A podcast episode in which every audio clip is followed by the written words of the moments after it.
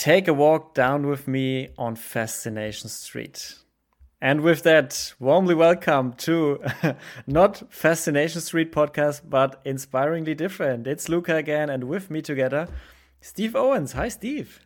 How you doing, Luca? It's good to see you again, man. Good to see you again, healthy and vital, like always. Yes. Um, the phrase is from your podcast, actually. You have an own podcast, Fascination, Fascination Street. I do. That is correct. What's it all about? Tell us. Well, it's an interview-based podcast where I interview people who I find fascinating and or have fascinating stories. I started it in 2017 around July and here we are a little over 4 years later and I've got about 275 episodes released and going strong. Oh yeah, 270 episodes already. Oh my god. It's like how many episodes is this per week? Like more than one, or? No, one.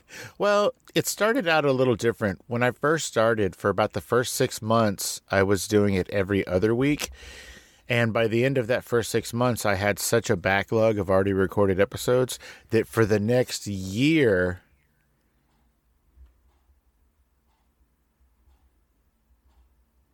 I went weekly. And then for the next year, I went two times a week. And then I backed down to one a week. Man, two a week is rough. Is really hard. I, I do a lot of. I know what you're talking so. about. yeah, I bet you do. I mean, one, one, one, one podcast or one episode a week is already tough. I mean, you have to each week. It's it's not like you can take a week off, but two a week is.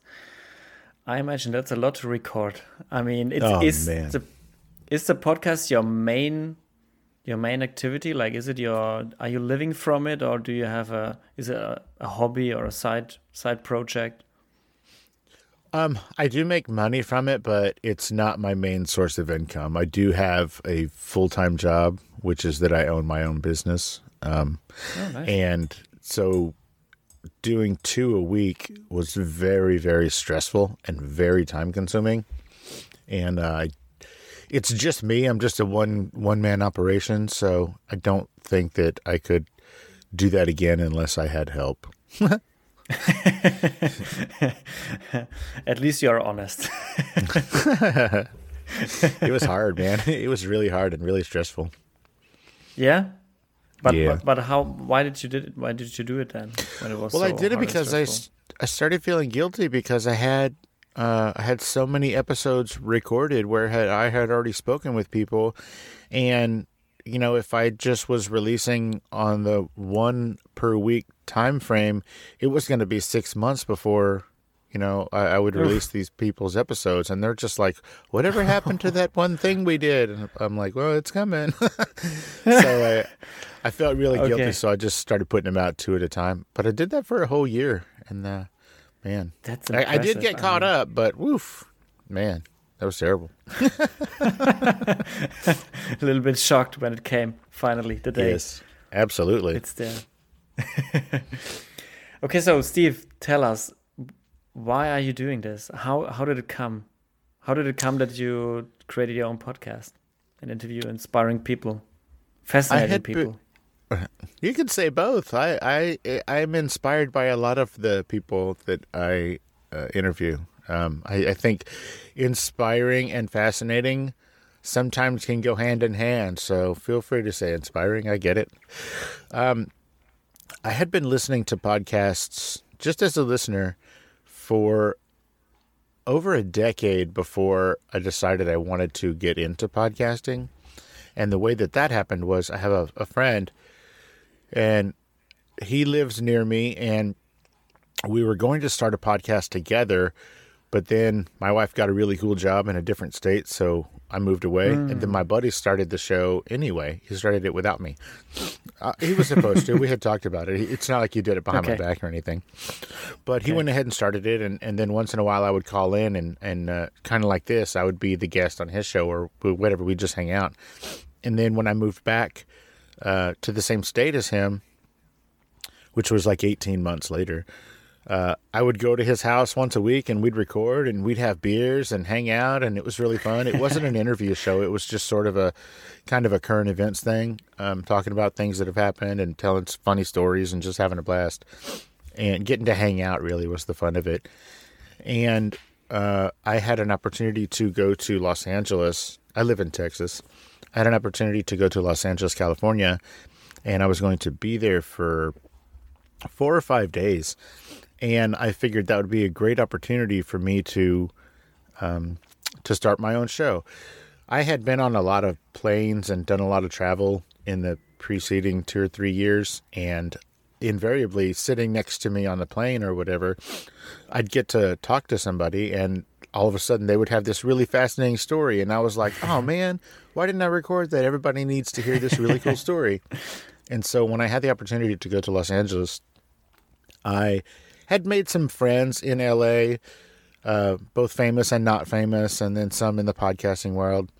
And I was like, you know what? I'm going to be in LA. It's going to be a great opportunity to start. I'll just record a whole bunch of episodes, and then when I get home, I'll edit everything, and then I'll start my podcast. And that's kind of how it went. And I think I got my first 12 episodes from that four or five day trip to Los Angeles. And then I was off wow. and running. nice. And all by your own um, what did you do in los angeles? What is, was there a work purpose? Because if you recorded 12 podcasts in four days? I don't know. Did, did you have time for anything else besides that? Yeah it's funny you ask. No i was really going uh, to meet up with a friend of mine that i had only been friends with um, sort of online and through email and phone and things. We had never yeah. met really in person. And i was going up there to to meet and hang out with him. And uh, so it was really just a recreational visit. There was no work or anything like that. It was okay. just going to be to go see this dude.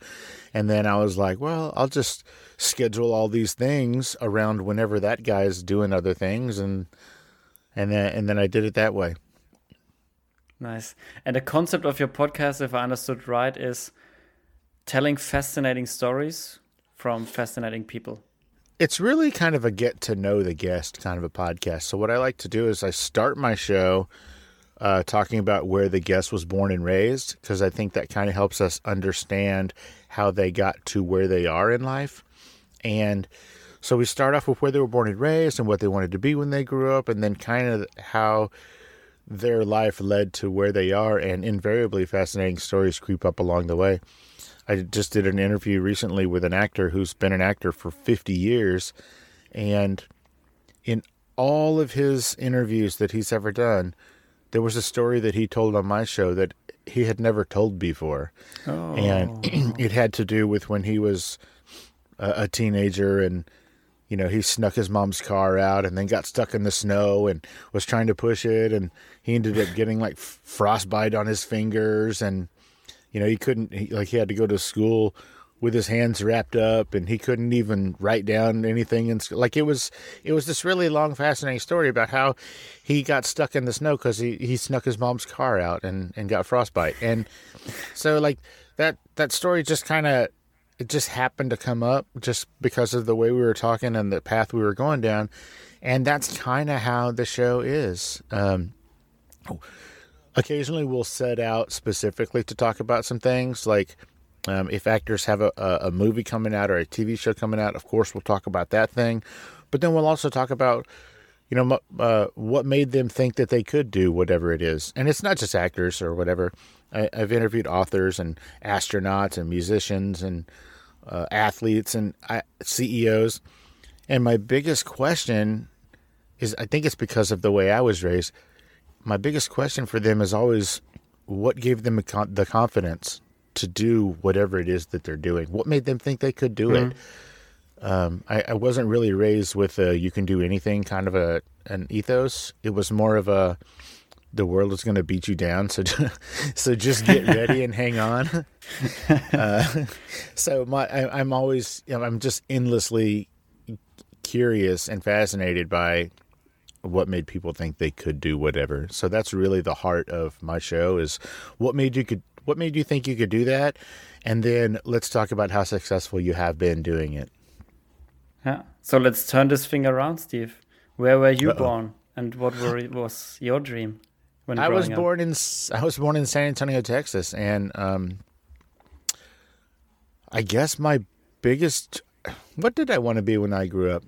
Ah, race car driver, astronaut, all the little boy things that you want to be when you're a little boy. But as I got older, I wanted to be an architect, and Ah. I, I I thought that building and building design was really cool, and it was something that I was kind of good at in middle and high school. Um,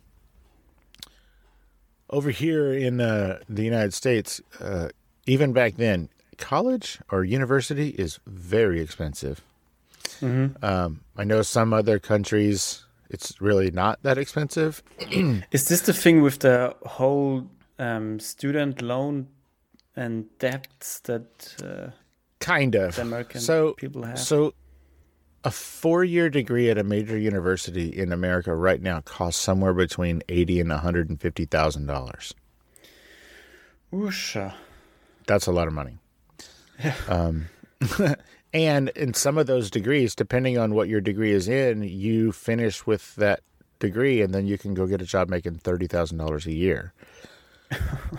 so that's why there's Well. such crushing debt over here, is because you'll spend one hundred and fifty thousand dollars to be able to get a thirty thousand dollar a year job. So- sounds like a good system, if you ask me. For At somebody. least for the banks. Uh, yeah, there you go for the banks and the universities. Yeah, Mm. um, but partly because tuition was so expensive, um, I didn't I didn't end up going to university. But the that's only part of the reason I didn't go. The main reason is that I had a child, and Mm. when you have a child when you're still in high school, it's time to get a job. Mm, it looks like. How old were you?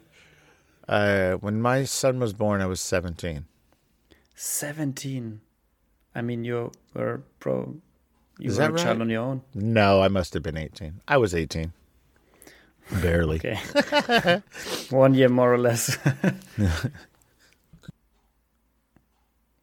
but, I mean, so the, the, the typical story uh, to people who get a child very early is it like the I did a stupid thing at a party um, with a girl?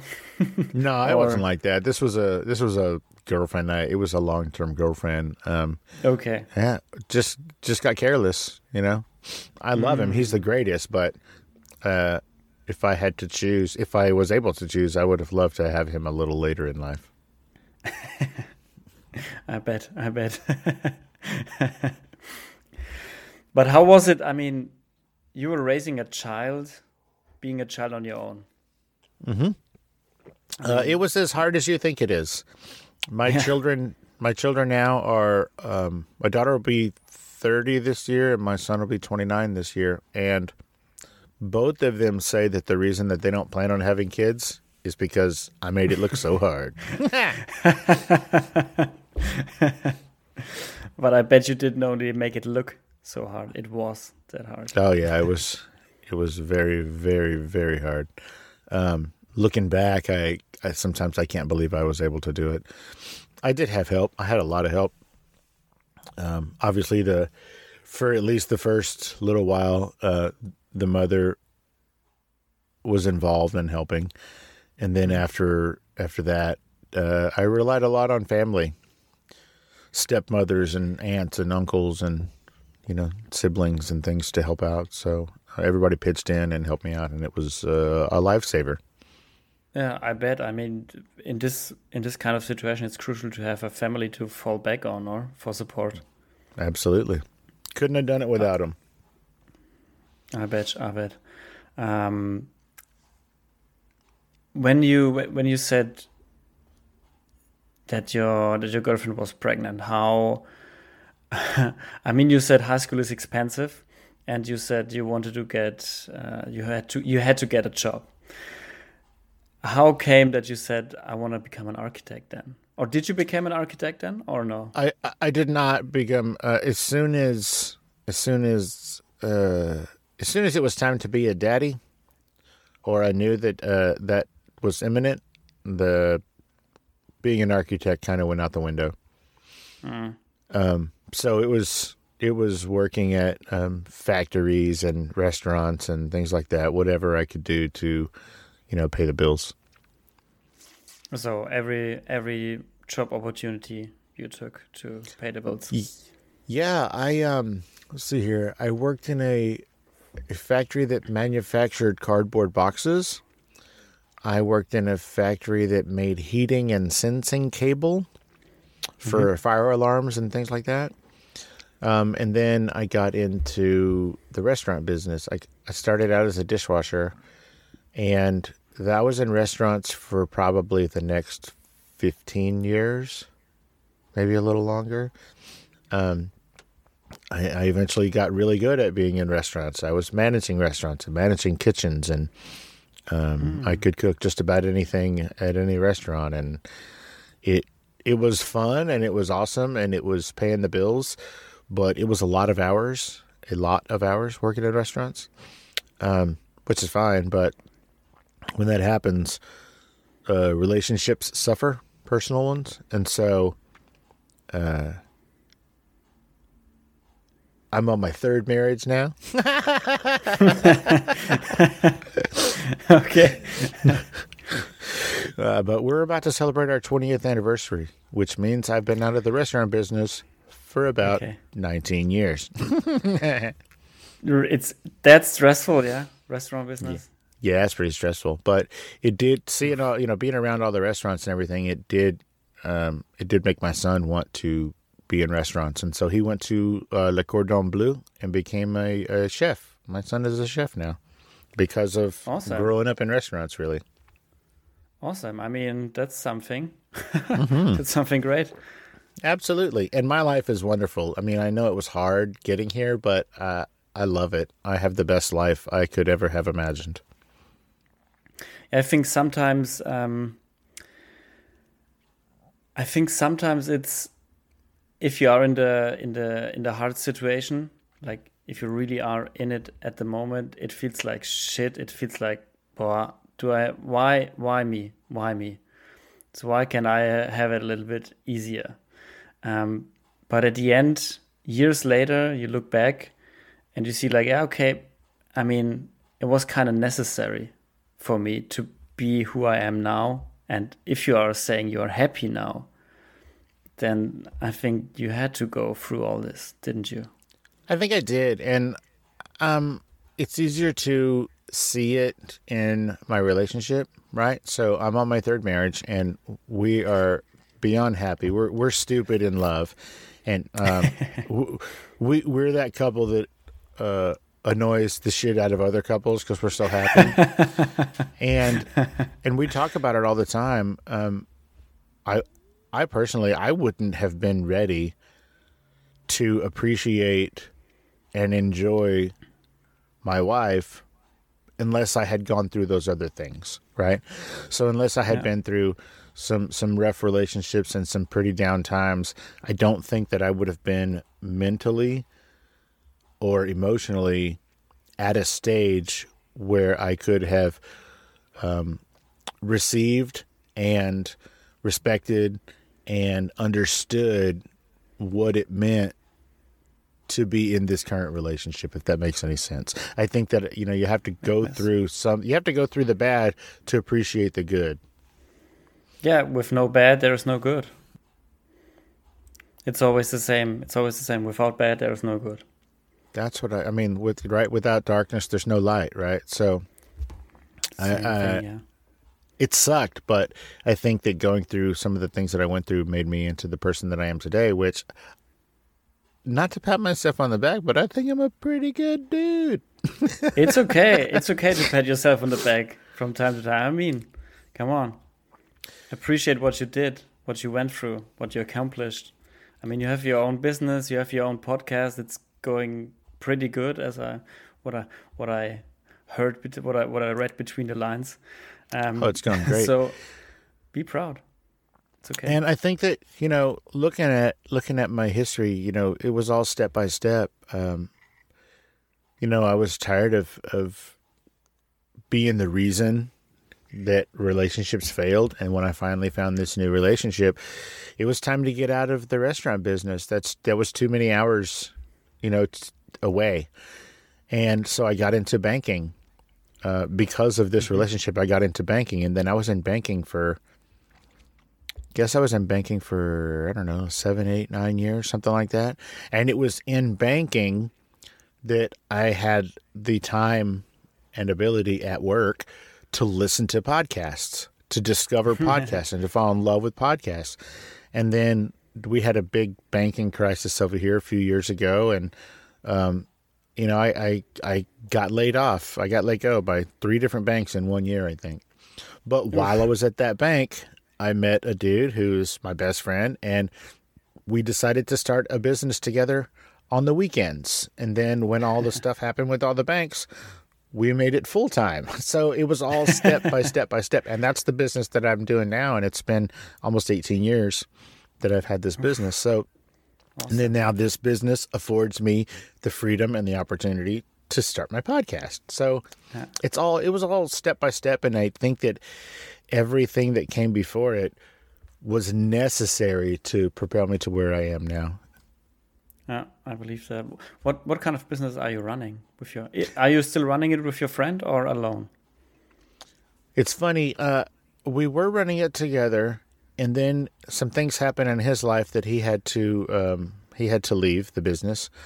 But then very recently, he started up, he restarted the business, but in a different town than I am. So mm-hmm. we're doing the same thing in different towns and it's under the same moniker. Like we, we have the same name and everything as the business. And mm-hmm. things are going great for him and for me. And it's just a blast. And the business is a window washing business. Mm-hmm. Um, almost exclusively houses. I have a a few, a very small number of, of commercial accounts, but for the most part, uh, our business is we come to your house and clean your windows. Sounds like a legit business. It is fantastic, and um, being being my own boss is the best thing that has ever happened. I don't have to ask anybody if I can take a vacation with my wife. I don't have to ask anybody if I can take Friday off to interview a, a, new guest for my show. I don't have to do any of that, and uh, it's my favorite thing. Nice. nice, and even better if the things are if things are going like things are things are going Absolutely. great for your business. Absolutely. and I think also um, like uh, window washing is a pretty safe business also during Corona, right? Well, you would think so, but it, at the beginning of Corona, we didn't really know what it was, right? Nobody really knew. Can you get it by looking at somebody or or winking the wrong way? So, so I did have a lot of my uh, business that sort of shut down for a few months until we figured out, oh, you can't catch it through glass or looking at somebody or whatever. so, once once we started to kind of understand that. Um, how you could get it, then it, my my business started to pick back up. Uh, just from the nature of my business, my customers typically are uh, older, and so um, I feel, I feel like my customers are more in the at risk category as far as age goes. Mm-hmm. So it was you know perfectly understandable that they would be a little concerned and then you know not have me show up for a while. So I get it, and uh, it was fine, but things are picking back up now, and uh, I'm busier than ever. So that's cool. right back, right back to where I was. Busier, busier than ever, but still not as busy as in the restaurant business. well, see, when you're washing windows, you can only do it when there's when the sun is up. Restaurants, you, you get there, you never see the sun sometimes. nice analogy. Coming back to a podcast, I mean, you did over 270 episodes. Do you have some episodes that still stuck in your head where you're like, okay, this is like one or two or three years ago, and I still can remember this this interview with this person like it was yesterday? Yeah, there's a few of them. Um, some of them, some of them stick in my head because I ended up becoming friends with the guest, and that's always really cool. Mm-hmm. Uh, there's a guy named Joe Lafferty. I think he was on your show. Um, True. It was uh, probably a year and a half ago. He was on my show, and we had such a wonderful conversation that ended up being a two-parter. So it was like a, you know, two two one-hour episodes of of me chatting with oh, this wow. guy, and he had such a fascinating story. And uh, I talk to Joe almost every day now, and so uh, we're really good friends, and so that that one will always be close to my heart. That's a good one. And then the one that sticks out the most, um, as far as um, maybe pride on, on my side, is I interviewed uh, Ron and Clint Howard's father, Rance Howard, who Ron is a famous actor and director, and Clint is a famous actor. And I interviewed their father, and I was the last full length interview that uh, he did before he passed away.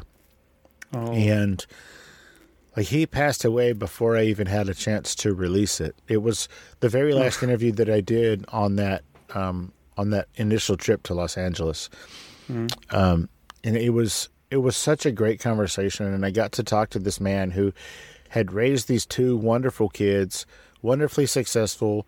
Um, the the kids, both Ron and Clint, they are generous to a fault. They are uh, non-judgmental about just about everything. They're helpful and friendly, and they're just really nice people to be around. And and and sitting there interviewing their father at the breakfast table that of the house that he raised them, I could see where they got it from. He was so generous with his time, and he was so friendly and sweet, and it was just such a great conversation. Uh, um, like I walked away from that conversation feeling like the luckiest guy on the planet. And then, you know, six weeks later or two months later when he passed, even though I had only met this guy once and had only spent an hour and a half with him, I was devastated. Um, mm. He he made such an impact on. I mean, he was in acting for, I think it was sixty years. I mean, he had. Wow 1,200 projects that he was in, or something crazy like that. It was a big number. He was in TV shows and movies like all over the place. Mm-hmm. And, but that wasn't even what he was the most proud of. He had a, a massive, massive, decades long acting career, but what he was the most proud of was his children. And it was it was great. It was really cool. So that one probably sticks out the most, and, and it was one of the first ones. But sounds like a very humble man. Right? Oh my gosh, he was amazing. He was so cool. It was really cool. Um, but you know, I, I, there's there's been others that stick out just because they were, you know, favorites of mine growing up or, or something like that. um, I mean, it was really cool did you, to get did, to. Did you meet your childhood childhood heroes? Yeah. Well, you're not supposed to do that, and uh, most of my childhood heroes have passed, so uh, I, I, think I'm safe there. But I okay. did get to interview a lot of people from my childhood. You know, I've gotten to interview musicians from bands that I loved growing up, or bands that were you know sort of influential to to me at certain times in my life. Um, I, I got to interview, like I said, an astronaut. I mean, come on, that's awesome. amazing. uh, it's it's just I mean, I you know, Cool Runnings, that movie about the Jamaican bobsledders. Yeah, of course. I got to interview one of the Jamaican bobsledders. I mean, I, have just gotten to do so many cool, cool, things. It's it's just been amazing. Um, yeah, a lot a lot of artists, a lot of bands. Um, I don't know if is Tiger King was Tiger King a, a thing over there? Yeah, yeah, a big thing, a huge thing. It yeah. was okay. So Carole Baskin from the Tiger King, I got to interview her. Um, really? Yes, and so tell me, did she kill her husband? I really don't think so. Honestly, after listening to it, I really don't think that she had anything to do with it. Um, obviously, everybody has their side, and I don't feel like her side really got told in that in that thing. Um, but you know, from where I sat when I was talking to her, I don't think she had anything to do with that. Um, but I've just uh, I've just gotten to interview so many so many people. It's insane. I love it. That's so cool. That's so cool. And Did it- while I don't, there... No, please go ahead. well, go ahead. I was just going to say, you know, while there are people that I talk to on a regular basis that that uh, are started off as a previous guest, like I mentioned, Joe Lafferty. Um, while I don't talk to her all the time, I do still talk. I do still have. Uh, I do still communicate with Carole Baskin, and that just that just makes me so happy. Oh, and one of Carole's friends, a guy named William McNamara, uh, he's an actor, and he was an actor when I was growing up. And he, he my all-time favorite movie is called Dream a Little Dream, with Corey Haim and Corey Feldman and Meredith Sound. It doesn't matter, a whole bunch of people, and he.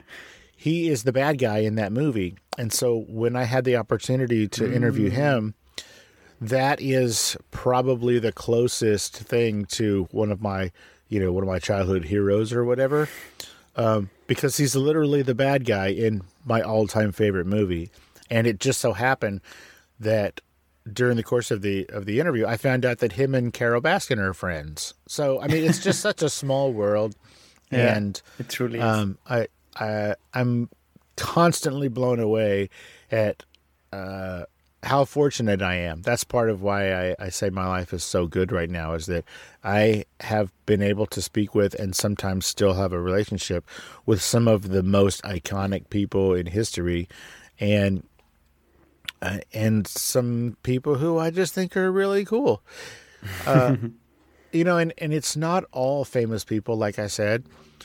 In fact, one of my um, one of my most listened to episodes, it nobody even knows her name, much less what she does. She's a luthier, and and half the people on the planet don't even know what that means. This is a Me woman included. who, well, a luthier uh, uh, makes and or repairs stringed instruments. And so this lady runs a guitar repair shop in Connecticut. I mean, that's 3,000 miles away from me. That's probably like three or four kilometers, whatever that translates to. And, um, and I've never met her, met her, but we had such a great and, and fascinating conversation that that's one of the most listened to episodes of my show. Uh, out of 275 episodes. And she's, I mean, she's sweet, but she's not a name anybody would ever recognize. but it doesn't so- matter. I mean, she Yeah, has a fascinating matter. story. It's a fascinating story, and people love it. And uh, I, part of why I do it is that I, I love to share. I love to share these stories and share these people with other people, and um, it's become a great passion of mine. I really, really enjoy it. Yeah, I see that. I can see that when you tell from your tell about your talk about your guests. It's a lot of fun. Steve, um, was there ever like kind of a tipping point in your podcast where you recognize like, oh shit, it's it it's becoming big, like it's more than a hobby now. Um, yes. It was the very first time a publicist reached out to me to get their client on my show. It was the first time a Ah. publicist reached out to try and get their client booked onto my show. And I was confused. I was I was a little concerned. I was like, how did you get this number? You know, like how did you find me? Why? Why are you trying are to get you? your guests on here? Like what is happening? Um and then when I found out who the the client was, then I was just I was speechless. Um it was it was Ed Asner. Ed Asner. So- Ed Asner was a huge TV and film star, like, oh man, probably starting in the 50s and 60s. He was on Mary Tyler Moore, and then they spun that off, and he had his own show called Lou Grant. He has been an actor forever, and he was the president of the Screen Actors Guild for a while. Um, very, very, very famous and well respected actor. And the fact, Doe, did you ever see that Pixar movie Up? uh, with the old grandpa and Yeah. the little child Yeah. and the balloons. He was the old grandpa. That's him. Oh. And I I mean I I became pretty friendly with him. I had his home phone number. He was on my show twice and that was probably the tipping point. It was when his publicist reached out and said, "Hey, I want to book this guy on your show." Mm-hmm. And since then, I have there's a publicist that sends me authors, there's a publicist that sends me musicians, and there's a publicist that sends me actors. And uh it's That's crazy. it's very flattering, but yeah, that was probably the tipping point when I w- was first like, "Oh, this this is a real thing." yeah. Were you were, uh, were you ever afraid that you could kind of lose the spirit of your podcast Every time. when yeah Oh, the the the drive and the excitement.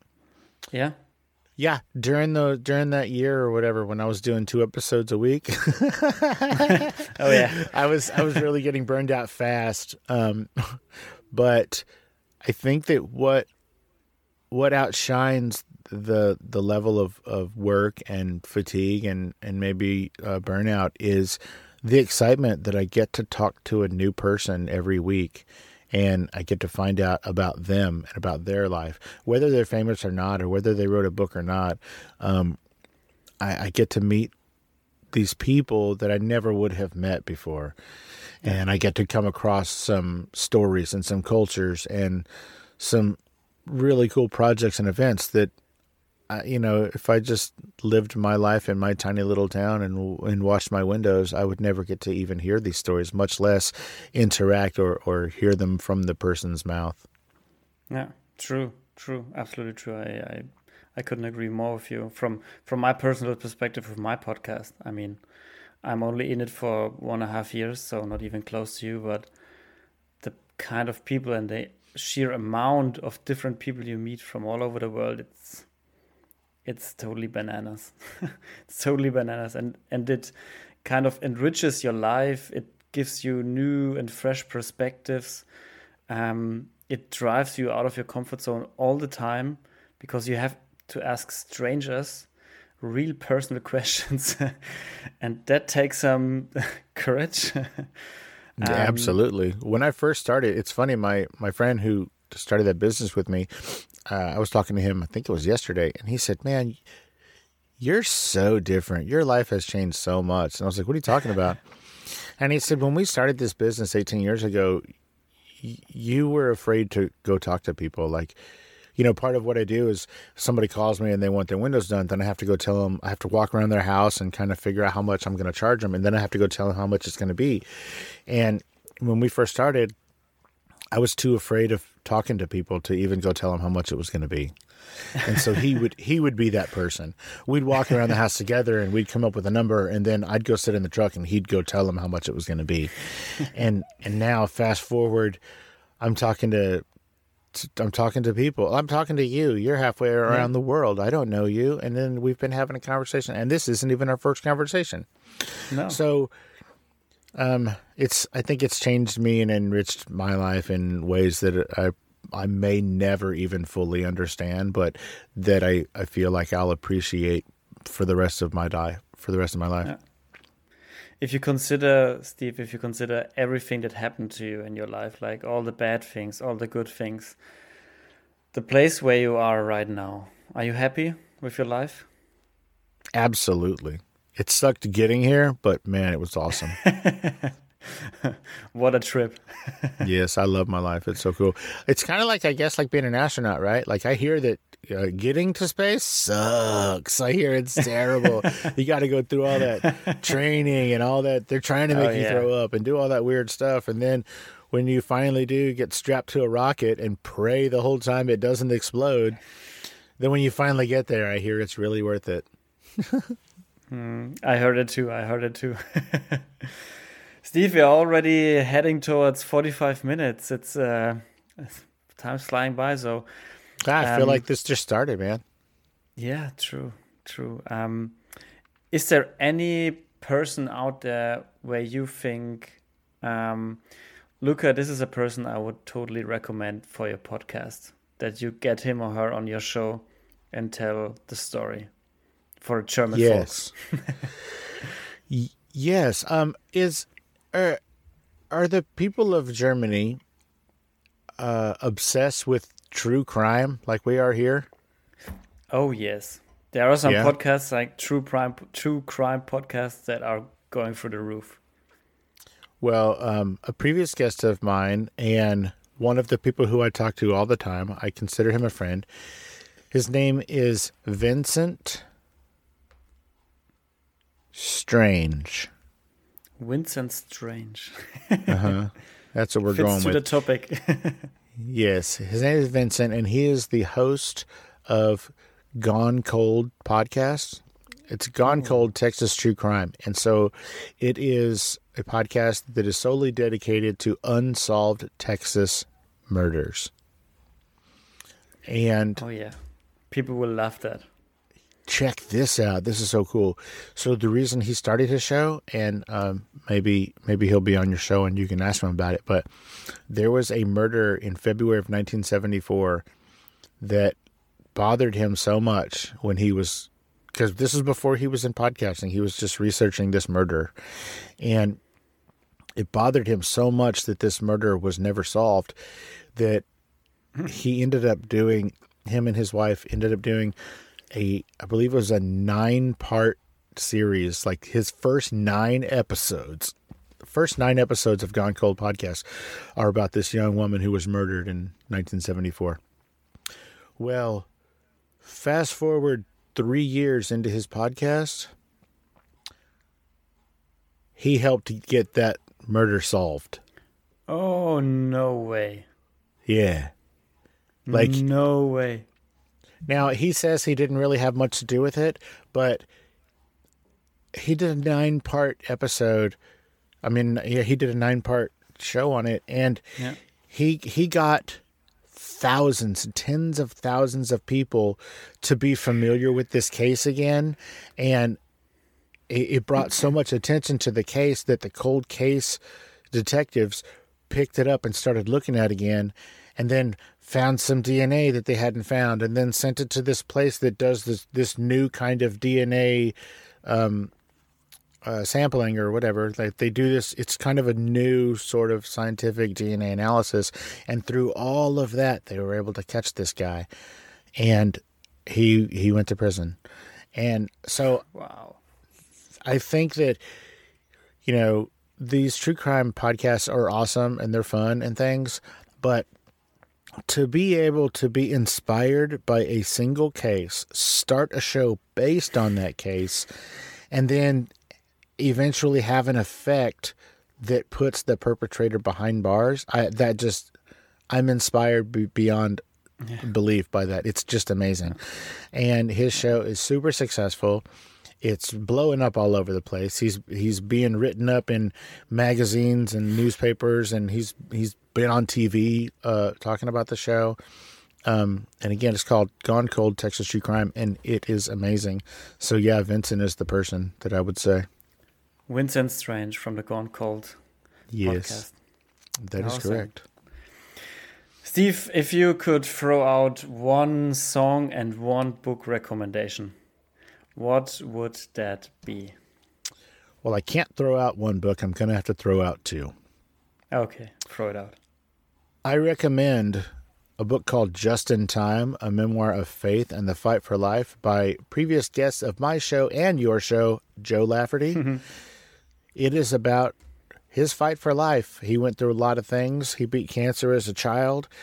He has an inspiring uh, American football uh, coaching career in that he coached, I think it was 11 either 11 or 13 players who ended up becoming professional American football players, which is outstanding. Yeah. Um, through the course of that, he ended up losing an eye due to something, and he ended up having a, a multiple organ transplants from some other thing. So it's a very inspiring book. He's a very inspiring individual, and I can't imagine uh, that this book won't be turned into a, a blockbuster film at some point. The other Yeah, book I I, read would it. recommend. I already You read did it. read it. It's good, right? Yeah, I, I got it. And I have to admit, I opened the first page, and uh, you see the, the the picture of Justin, like the the organ donor, like the the, the kid, and below his picture is written his uh, birth date and uh, the date he passed away. And the date he passed away is no no his birthday is exactly like my birthday. There was I got like date, like day, month, year, and kind of got me thinking a little bit. I had to book Yeah. uh, to put the book aside for five minutes to. I bet it did. Yeah, I bet it Okay. did. The other book that I would have to recommend is a brand new book. It just came out. I'm pretty sure it's a New York Times bestseller. If not, it's about to be. Um, do you remember that I told you the story of me interviewing Rance Howard, Ron and Clint's dad? Yes.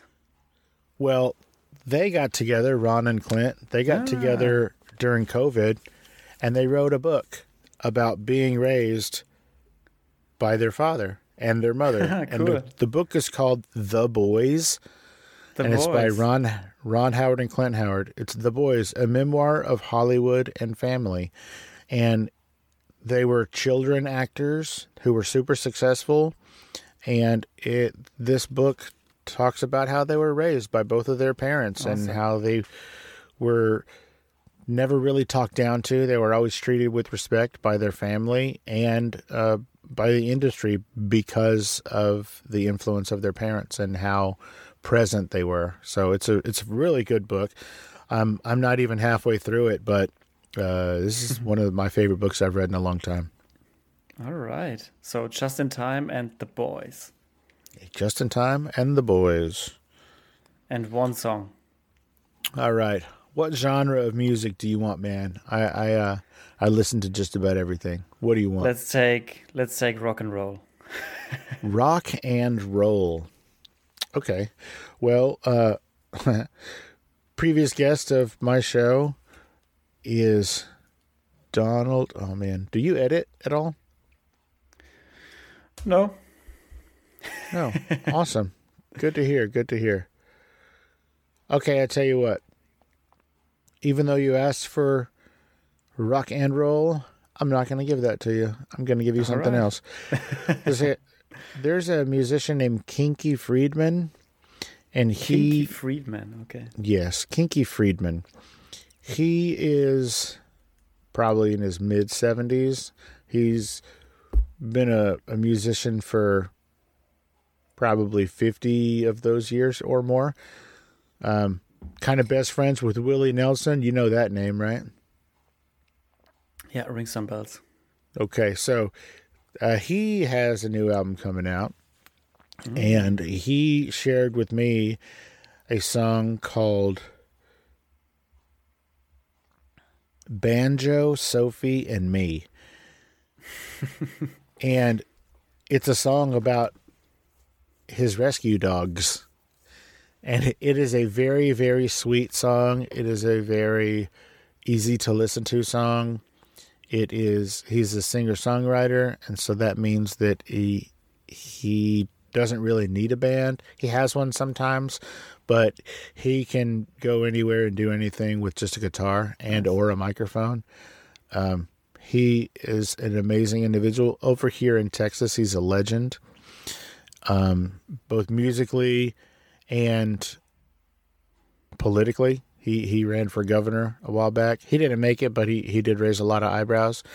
um, and he's written, I think it's twenty detective novels. And uh, like I said, his his music career spans five or six decades. He's a pretty good dude. Yeah, so if you can find it, Banjo, Sophie, and Me by Kinky Friedman. Yeah, I will find it. I will look right. it up and find it. Fantastic. Awesome, Steve. It was a pleasure having you here. I'm. You are an inspiring person on your own. Like you're not only fascinating. uh, You're not only interviewing fascinating people, but I think you're a fascinating person for your own. Well, Luca, I appreciate that, man. Thank you so much. This has been a long time coming. I appreciate your patience and all of my rescheduling, and I apologize for those. But I had a blast, man. Thank you so much for having me. Thank you for taking the time, and I wish you all the best for your podcast. But I think you will make sure it's keeping you you keep it successful. And running. Well, I wish you all the best for your show as well. And where can ever where can people listen to your show? Where can I find it? on Spotify, Google, Apple Podcasts, and on inspirierendanders.com. oh yeah, that that'll be easy to find. That sounds easier. It, it, it's no, it's, not uh, even. It's it's complicated to write in German, so it's uh, probably uh, undoable in English.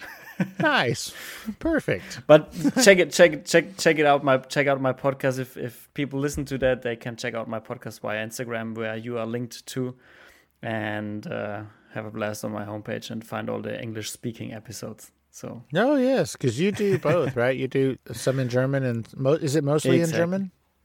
Mostly in German. I think I got now 88 episodes, and Oh, good man, that's about awesome. 12, 13 are in English. Oh, cool. Rock on. So Well, I know English is not your first language, but you did a great job with it. So well done.